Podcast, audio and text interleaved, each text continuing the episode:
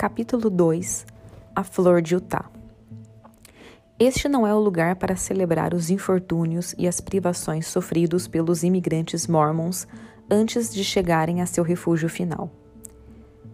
Das praias do Mississippi às encostas oeste das Montanhas Rochosas, eles tinham avançado a custo com uma constância sem paralelo na história.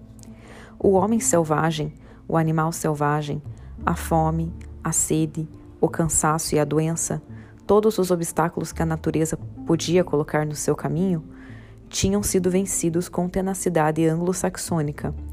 Mas a longa viagem e os terrores acumulados tinham abalado os corações dos mais fortes entre eles.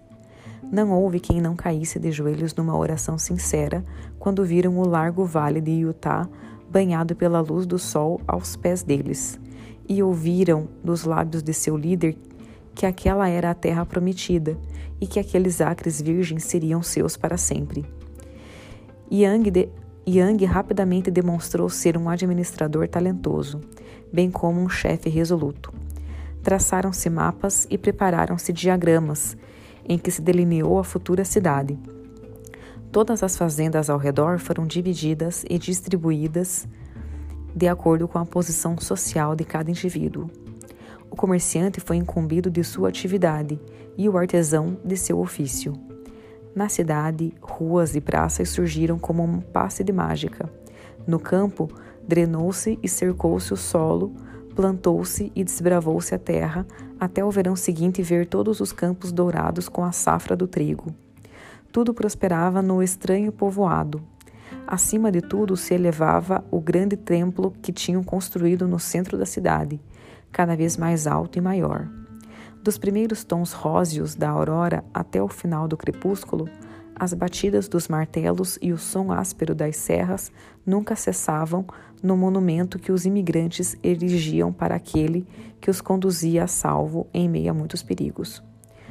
Os dois desgarrados, John Ferrier e a menina, que tinham partilhado seu destino e fora adotada como sua filha, acompanharam os Mormons até o fim de sua grande peregrinação. A pequena Lucy Ferrier foi acolhida bastante aprazivelmente na carroça do ancião Stangerson, um abrigo que ela dividia com as três mulheres do Mormon e com o seu filho, um menino teimoso e atrevido de uns 12 anos.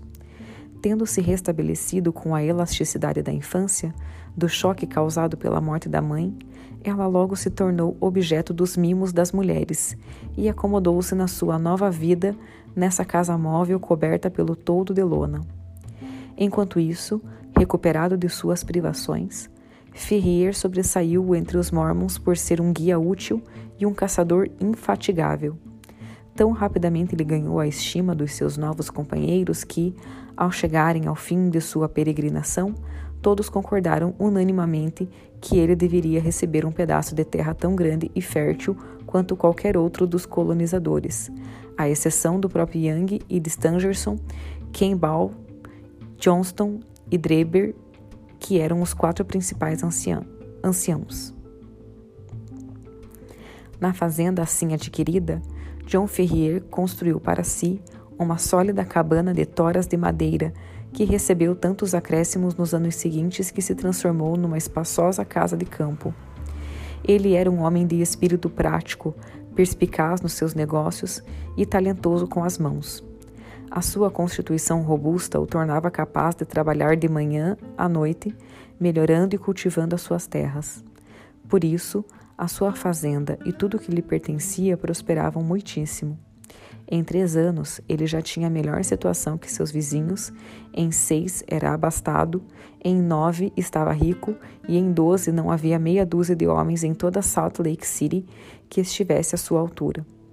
Do grande mar fechado às distantes montanhas Wasatch, não havia nome mais famoso que o de John Ferrier. Apenas, uma, apenas numa maneira numa única, ele ofendia as suscetibilidades de seus companheiros de religião. Nenhum argumento ou persuasão conseguiu induzi-lo a formar um harém conforme o costume de seus companheiros. Ele nunca deu razões para sua recusa persistente, mas se contentava em aderir resoluta e inflexivelmente à sua decisão. Alguns o acusavam de não ter entusiasmo pela religião adotada, e outros achavam que era tudo ganância de riquezas e relutância em gastar dinheiro. Outros ainda falavam de um antigo caso de amor, de uma garota loira que definhara de amor nas praias do Atlântico. Qualquer que fosse a razão, Ferrier continuou rigorosamente celibatário. Sob todos os outros aspectos, adaptou-se à religião do novo povoado e ganhou a fama de ser um homem ortodoxo e honesto. Lucy Ferrier cresceu dentro da cabana de toras, ajudando o pai adotivo em todas as suas atividades. O ar vívido das montanhas e o aroma balsâmico dos pinheiros fizeram às vezes de babá e mãe para a menina. Ano após ano ela crescia, tornando-se mais alta e mais forte, as maçãs do rosto mais coradas e passo e o passo mais elástico. Muitos caminhantes da estrada que passava pela fazenda de Ferrier sentiam reviverem em suas mentes pensamentos há muito esquecidos, quando observavam o seu corpo flexível de menina correndo pelos campos de trigo ou a encontravam montada no cavalo do pai, que ela dominava com toda a naturalidade e graça de uma verdadeira filha do oeste. Assim o broto se transformava em flor, e o ano que viu seu pai se tornar o mais rico dos fazendeiros fez de Lucy Ferrier o espécime mais belo de garota americana em toda a vertente do Pacífico. Mas não foi o pai quem primeiro descobriu que a criança se transformara em mulher. Raramente é nesses casos. Essa mudança misteriosa é demasiado sutil e gradativa para ser medida por datas. Muito menos a percebe a própria jovem, até que o tom de uma voz ou o toque de uma mão faz o coração disparar dentro de seu peito e ela aprende, com uma mistura de orgulho e medo, que uma natureza nova e maior despertou no seu interior. São poucas as que não conseguem lembrar esse dia e recordar aquele pequeno incidente que anunciou o nascimento de uma nova vida. No caso de Lucy Ferrier, a ocasião já foi bastante séria em si, a parte a, a influência futura que exerceu sobre o seu destino e o de muitas outras pessoas. Era uma manhã quente de junho e os santos dos últimos dias estavam tão ocupados como as abelhas cuja colmeia tinham escolhido para emblema. Nos campos e nas ruas elevava-se o mesmo zumbido de azáfama humana. Pelas estradas empoeiradas desfilavam longas filas de mulas com pesadas cargas, todos se dirigindo para o oeste, pois a febre do ouro tinha irrompido na Califórnia e a rota por terra passava pela cidade dos eleitos. Havia também rebanhos de ovelhas e bois vindos de pastagens distantes e caravanas de imigrantes cansados, homens e cavalos igualmente fartos de sua viagem interminável. Pelo meio de todo esse grupo variegado, abrindo caminho com a habilidade de uma cavaleira experiente, galopava Lucy Ferrier, a bela face ruborizada pelo exercício e os longos cabelos castanhos flutuando atrás de si. Ela tinha uma incumbência do pai a cumprir na cidade e corria como tantas vezes fizera, com todo o destemor da juventude, pensando apenas na sua tarefa e em como devia realizá-la. Os aventureiros sujos da estrada olhavam para ela com espanto, e até os índios pouco emotivos, viajando com suas peles, relaxavam o seu costumeiro estoicismo para se maravilharem com a beleza da jovem de cara pálida. Ela tinha alcançado a periferia da cidade quando encontrou a estrada bloqueada por, uma, por um grande rebanho de gado, conduzido por uma meia dúzia de vaqueiros turbulentos das planícies. Na sua impaciência, procurou passar pelo obstáculo, metendo seu cavalo pelo que parecia ser uma brecha. Mal tinha entrado nesse espaço, porém, os animais fecharam o caminho por trás e ela se viu completamente encerrada na corrente em movimento de bois de olhos ferozes e longos chifres. Acostumada a lidar com gado, ela não se alarmou com a sua situação, mas aproveitava toda a oportunidade para fazer seu cavalo avançar, na esperança de abrir caminho pela cavalgada. Infelizmente, os chifres de uma das criaturas, por acaso ou desígnio, entraram em contato violento com o flanco do cavalo, levando-o à loucura. No átimo de um instante, ele se ergueu sobre as patas traseiras com um bufo de raiva, empinando e se debatendo de um jeito que teria atirado longe qualquer cavaleiro menos experiente. A situação era cheia de perigos. Toda a remetida do cavalo, excitado, o levava a chocar-se de novo com os seus chifres, incitando-o a novas loucuras. A garota mal conseguia se manter firme na cela, mas um tombo significaria uma morte terrível sob os cascos dos animais pesados e aterrorizados. Pouco acostumada a emergências repentinas, sua cabeça começou a rodar e o aperto da mão sobre a rédea foi se afrouxando. Engasgada pela nuvem de poeira levantada e pelo vapor das criaturas em luta, ela teria abandonado seus esforços em desespero se não fosse uma voz bondosa que bem perto lhe assegurava ajuda. No mesmo momento, uma mão morena e vigorosa pegou o cavalo assustado pelo freio e, forçando-o a passagem pelo rebanho, levou-a em pouco tempo para a periferia da cidade. Espero que não esteja ferida, senhorita, disse o seu salvador respeitosamente. Ela levantou os olhos para sua face morena e impetuosa e riu maliciosamente. Estou muito assustada, disse ingenuamente. Quem diria que Pancho iria se assustar desse jeito com um monte de vacas? Graças a Deus você não caiu do cavalo, disse o outro sério. Era um jovem alto de aparência selvagem, montado num poderoso cavalo ruão, vestido com as roupas rudes de caçador, com um longo rifle nos ombros.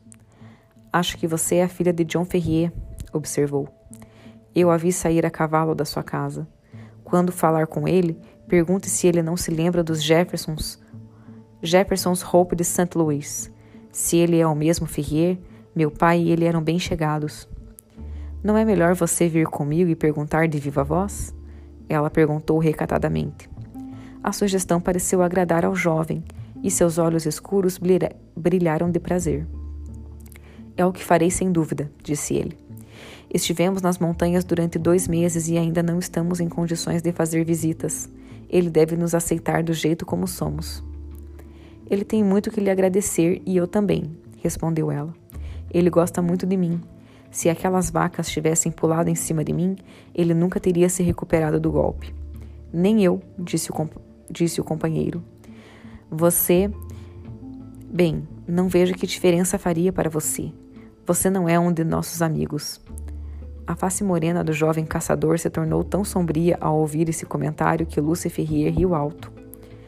Está bem, não foi o que eu quis dizer. Falou. É claro que você é um amigo agora. Você deve vir nos visitar. Agora tenho que andar, senão o pai não vai me confiar mais nenhuma incumbência. Até logo. Até logo, ele respondeu, levantando o sombreiro largo e inclinando-se sobre a mãozinha da jovem. Ela fez seu cavalo rodar, deu-lhe um golpe com o chicote de montaria e disparou pela estrada larga em meio a uma nuvem ondulada de poeira. O jovem Jefferson Hope seguiu seu caminho com os companheiros, triste e taciturno. Ele e os colegas tinham estado entre as montanhas de Nevada procurando prata e estavam retornando para Salt Lake City na esperança de levantar bastante capital para explorar alguns veios que tinham descoberto. Ele estava tão entusiasmado com o negócio quanto qualquer outro, até esse incidente repentino desviar seus pensamentos para uma outra direção.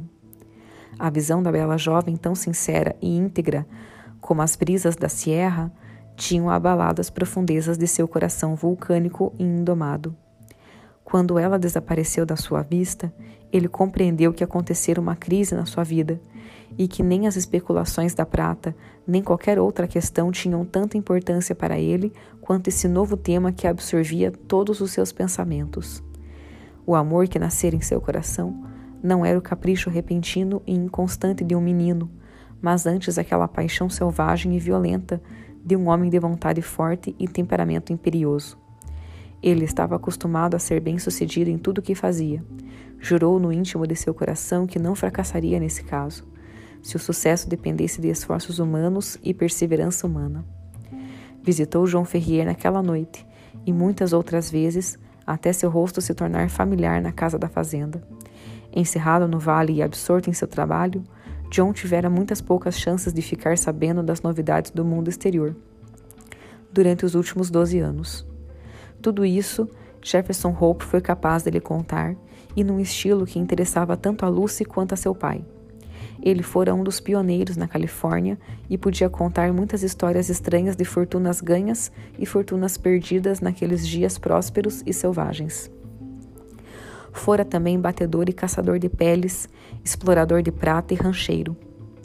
Onde quer que houvesse aventuras emocionantes, Jefferson Hope lá estivera à sua procura. Ele logo ganhou as graças do velho fazendeiro, que falava eloquentemente de suas virtudes. Nessas ocasiões, Lucy ficava em silêncio, mas o rosto ruborizado e os olhos brilhantes e felizes mostravam muito claramente que o jovem coração não era mais seu. O pai honesto pode não ter observado esses sintomas, mas eles certamente não passavam despercebidos do homem que ganhara o seu afeto. Numa tarde de verão, ele chegou galopando pela estrada e parou no portão. Ela estava na porta da casa e desceu ao seu encontro. Ele atirou a rédea sobre o muro e percorreu o caminho que levava até a casa. Estou de partida, Lucy, disse, tomando-lhe as mãos e fitando ternamente o seu rosto. Não vou lhe pedir que venha comigo agora, mas você estará disposta a vir comigo quando eu voltar? E quando isso vai ser? perguntou ela, ruborizando-se e rindo. Daqui a uns dois meses, no máximo. Vou voltar e pedir a sua mão, minha querida. Não há ninguém que possa ser. Não há ninguém que possa se inter... interpor entre nós. E o pai? perguntou ela. Ele já deu o seu consentimento desde que consigamos explorar bem essas minas. Não tenho receios a esse respeito. Ah, bem, claro, se você e o pai já arranjaram tudo, não há mais nada a dizer. Ela murmurou, com o rosto contra o peito largo do jovem. Graças a Deus, disse ele com voz rouca, inclinando-se e beijando-a. Está resolvido então. Quanto mais tempo ficar, mais difícil será partir. Eles estão me esperando no cânion. Até logo, minha querida, até logo.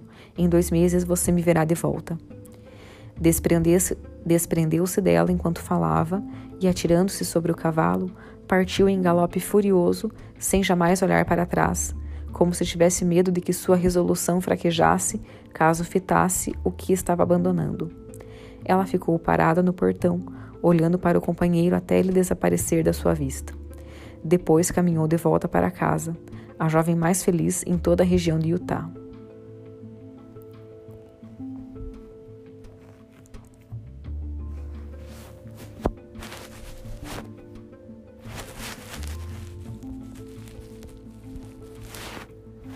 Capítulo 3 Capítulo 3 John Ferrier fala com o profeta. Três semanas tinham se passado desde que Jefferson Hope e seus camaradas haviam partido de Salt Lake City. O coração de John Ferrier doía quando pensava no retorno do jovem e na perda iminente de sua filha adotiva mas o rosto brilhante e feliz da moça tinha mais força para reconciliá-lo com o arranjo do que qualquer outro argumento. Ele sempre determinara, bem no fundo de seu coração resoluto, que nada no mundo o induziria a permitir que sua filha se casasse com um mormon. Um casamento desse tipo não era casamento, mas apenas vergonha e desgraça. O que quer que pensasse das doutrinas mormons, sobre esse ponto era inflexível. Mas tinha de se calar sobre a questão, pois expressar opiniões não ortodoxas era uma atitude perigosa naqueles dias na Terra dos Santos. Sim, uma atitude perigosa, tão perigosa que até os mais piedosos só ousavam sussurrar as suas opiniões religiosas com o fôlego suspenso, para que alguma palavra que saísse de seus lábios não fosse mal interpretada e atraísse um rápido castigo sobre suas cabeças. As vítimas da perseguição tinham se tornado perseguidores, e perseguidores do tipo mais terrível nem a Inquisição de Sevilha, nem o Wengrit alemão, nem as sociedades secretas da Itália foram capazes de pôr em movimento um mecanismo mais formidável do que aquele que agora lançava uma nuvem sobre o estado de Utah. A sua invisibilidade e o mistério que a cercava tornavam essa organização duplamente terrível. Parecia ser onisciente e onipotente porém não era vista nem ouvida. O homem que desafiava a igreja desaparecia e ninguém sabia para onde fora ou o que lhe acontecera. Sua mulher e filhos o esperavam em casa, mas nenhum pai jamais retornou para lhes contar o tratamento que recebera das mãos de seus juízes secretos. Uma palavra inconsiderada ou um ato precipitado eram seguidos pela aniquilação e, no entanto, Ninguém sabia qual era a natureza desse terrível poder que vivia suspenso sobre suas cabeças. Não é de admirar que os homens andassem tremendo de medo e que até no meio do descampado não ousassem sussurrar as dúvidas que os oprimiam. A princípio, esse poder vago e terrível só era exercido sobre os recalcitrantes que, tendo adotado a crença mormon, desejavam mais tarde perverter-se, pervertê-la ou abandoná-la. Logo, porém, o seu espectro se ampliou. O suprimento de mulheres adultas estava escasseando e a poligamia, sem uma população feminina que a sustentasse, era na verdade uma doutrina estéril. Estranhos rumores começaram a se espalhar rumores de imigrantes assassinados e de acampamentos saqueados em regiões onde não havia índios. Mulheres novas apareciam nos haréns dos anciãos, mulheres que definhavam e choravam e traziam nos rostos os traços de um horror inextinguível. Andarilhos que se retardavam nas montanhas falavam de gangues de homens armados, mascarados, dissimulados e silenciosos que passavam por eles na escuridão. Essas histórias e rumores foram adquirindo substância e forma, sendo confirmadas e reconfirmadas até ficarem delineadas sob um nome definitivo. Até hoje, nos ranchos solitários do Oeste, o nome do bando Danite, ou os Anjos Vingadores, é sinistro e de mau agouro. Um conhecimento mais aprofundado da organização que produzia esses efeitos terríveis servia antes para aumentar que para diminuir o horror que ela inspirava nas mentes dos homens. Ninguém sabia quem pertencia a essa sociedade cruel. Os nomes dos participantes nos atos de sangue e violência cometidos em nome da religião eram mantidos em profundo segredo. O próprio amigo a quem um cidadão comunicava suas dúvidas em relação ao profeta e sua missão, poderia ser um daqueles que viriam à noite com fogo e espada exigir uma terrível reparação. Por isso, todo homem temia o seu vizinho e ninguém falava das coisas que eram mais caras ao seu, ao seu coração. Uma bela manhã, John Ferrier estava prestes a partir para seus campos de trigo quando ouviu o clique do trinco e, olhando pela janela, viu um homem de meia idade, forte e ruivo, subir o caminho do jardim. Seu coração pulou para a boca, porque, porque era ninguém menos que o próprio Brigham, Brigham Young. Cheio de, cheio de trepidações, pois sabia que essa visita não lhe augurava nada de bom, Ferrier colheu até a porca, Ferrier correu até a porta para cumprimentar o chefe Mormon. O último, entretanto, recebeu sua saudação friamente e seguiu-o com uma face severa até a sala de estar. Irmão Ferrier, disse ele, sentando-se e observando o fazendeiro com um olhar penetrante sob os cílios de cor clara. Os verdadeiros crentes têm sido bons amigos para você. Nós o acolhemos quando você estava morrendo de fome no deserto. Nós partilhamos nossa comida com você. Nós o trouxemos a salvo para o Vale dos Eleitos. Nós lhe demos um bom pedaço de terra. Nós permitimos que ficasse rico sob nossa proteção, não é verdade? É verdade, respondeu John Ferrier. Em troca de tudo isso, nós só exigimos uma condição, isto é, que você adotasse a verdadeira fé e se adaptasse integralmente a todos os nossos costumes. Foi o que nos prometeu, mas esta sua promessa, se os rumores são verdadeiros, você não cumpriu. E como foi que eu não cumpri a promessa? perguntou Ferrier, levantando as mãos para reclamar. Não contribuí para o fundo comum? Não frequentei o templo? Não. Onde estão as suas mulheres? perguntou Yang, olhando ao redor. Chame-as para que eu possa cumprimentá-las. É verdade que não me casei, respondeu Ferrier, mas as mulheres eram poucas e havia muitos que tinham mais direito a se casar do que eu. Eu não era um homem solitário, tinha minha filha para me ajudar nos afazeres domésticos. É dessa filha que gostaria de falar com você, disse o líder dos Mormons. Ela cresceu e se transformou na flor de Utah e caiu nas boas graças de muitos poderosos da terra. John Ferrier rugiu interiormente. A história sobre ela, a história sobre ela em que não estou disposto a acreditar histórias de que ela está comprometida com alguém que não é mormon. Deve ser mexerico de quem não tem o que fazer. Qual é a décima terceira norma do código do santo Joseph Smith?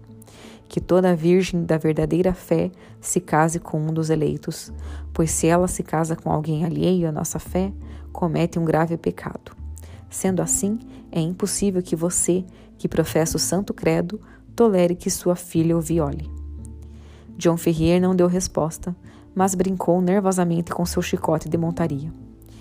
Em torno desse ponto, toda a sua fé será testada. Assim foi decidido no Sagrado Conselho dos Quatro. A sua filha é jovem e não abrigaremos a se cas... e não a obrigaremos a se casar com alguém já grisalho, nem lhe tiraremos todo o direito de escolha. Nós, anciãos, temos muitas bezerras, mas nossos filhos também precisam de mulheres. Stangerson tem um filho e Dreber tem um filho. Qualquer um deles acolheria de bom grado a sua filha. Que ela escolha entre eles. Ambos são jovens e ricos e pertencem à verdadeira fé. O que me diz? Ferrier permaneceu em silêncio por algum tempo com as sobrancelhas franzidas. Você tem que nos dar tempo, disse por fim. A minha filha é muito jovem, ainda não tem idade para se casar. Ela terá um mês para escolher, disse Yang, levantando-se da cadeira. No final desse período, dará a sua resposta. Estava já passando pela porta quando se voltou com o rosto vermelho e os olhos flamejantes. Seria melhor, John Ferrier, trovejou, que você e ela fossem agora esqueletos que você e ela fossem agora esqueletos embranquecidos sobre o Sierra Blanco do que viessem a opor suas vontades fracas às ordens dos quatro sagrados. Com um gesto ameaçador, virou-se para a porta e Ferrier escutou os passos pesados triturando o caminho de cascalho. Ele ainda estava sentado com o cotovelo sobre o joelho, pensando em como abordaria o assunto com a sua filha, quando uma mão macia pousou sobre a sua e levantando os olhos, ele a viu de pé, a seu lado. Um olhar para a face pálida e assustada lhe mostrou que ela escutara o que tinha se passado. Não pude deixar de escutar, disse ela em resposta ao seu olhar. A voz dele ecoava por toda a casa, pai. Pai, o que vamos fazer? Não se assuste, respondeu, puxando-a para si e acariciando os cabelos castanhos com sua mão larga e rude. Vamos dar um jeito. Você não sente que sua inclinação por esse camarada está diminuindo, não? Um soluço e um aperto na sua mão foi a única resposta. Não, claro que não. Eu não gostaria que estivesse. Ele é um jovem promissor e, além disso, é cristão, o que é bem melhor do que essa gente por aqui, apesar de todas as suas orações e sermões. Um grupo vai partir para Nevada amanhã e vou dar um jeito de lhe enviar uma mensagem para que saiba o aperto em que estamos. Se conheça um pouco do jovem, ele vai estar de volta com uma velocidade que bateria do telégrafo elétrico. Lucy riu da descrição de seu pai em meias lágrimas. Quando ele chegar, vai nos aconselhar sobre a melhor medida a tomar. Mas é por você que estou assustada, meu querido. Escuta-se, escutam-se histórias tão terríveis sobre aqueles que se opõem ao profeta. Algo terrível sempre lhes acontece. Mas ainda não o desafiamos, respondeu seu pai. Quando o desafiarmos, será hora de nos prepararmos para a tempestade. Temos todo, temos todo um mês à nossa frente. No fim desse período, acho que o melhor sair. No fim desse período, acho que o melhor é sair de Utah. Deixar Utah é o que parece. Mas e a fazenda? Vamos levantar o máximo possível em dinheiro e abandonar o resto. Para falar a verdade, Lucy, não é a primeira vez que penso em fazer isso. Não gosto de me submeter a nenhum homem, como essa gente se submete a seu maldito profeta. Sou um americano livre e esse modo de ser é novo para mim. Acho que estou velho demais para aprender. Se ele vier bisbilhotar na minha fazenda, pode se deparar por acaso com uma carga de chumbo grosso vindo na direção contrária. Mas eles não vão nos deixar sair, objetou a filha. Espere até Jefferson chegar e daremos um jeito. Enquanto isso, não se aflija, minha querida, e não deixe seus olhos ficarem inchados de chorar, senão ele vai me matar quando perceber o seu estado. Não há nada que recear, não há perigo algum. John Ferrier fez esses comentários consoladores num tom muito confiante, mas ela não pôde deixar de observar que ele fechou as portas com grande cuidado naquela noite e que cuidadosamente limpou e carregou o velho fuzil enferrujado que ficava pendurado na parede de seu quarto de dormir.